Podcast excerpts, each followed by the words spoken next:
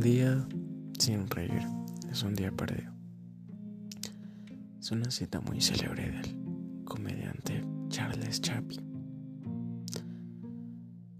A pesar de que muchas personas no conozcan el valor de una sonrisa, es lo más importante porque es la forma más sincera de expresar la felicidad en el ser humano.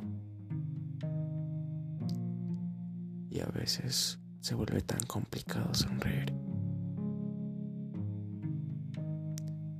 Creo que la empatía es un valor importante para poder sobrellevar todos los problemas. Bienvenidos a este podcast sin sentido.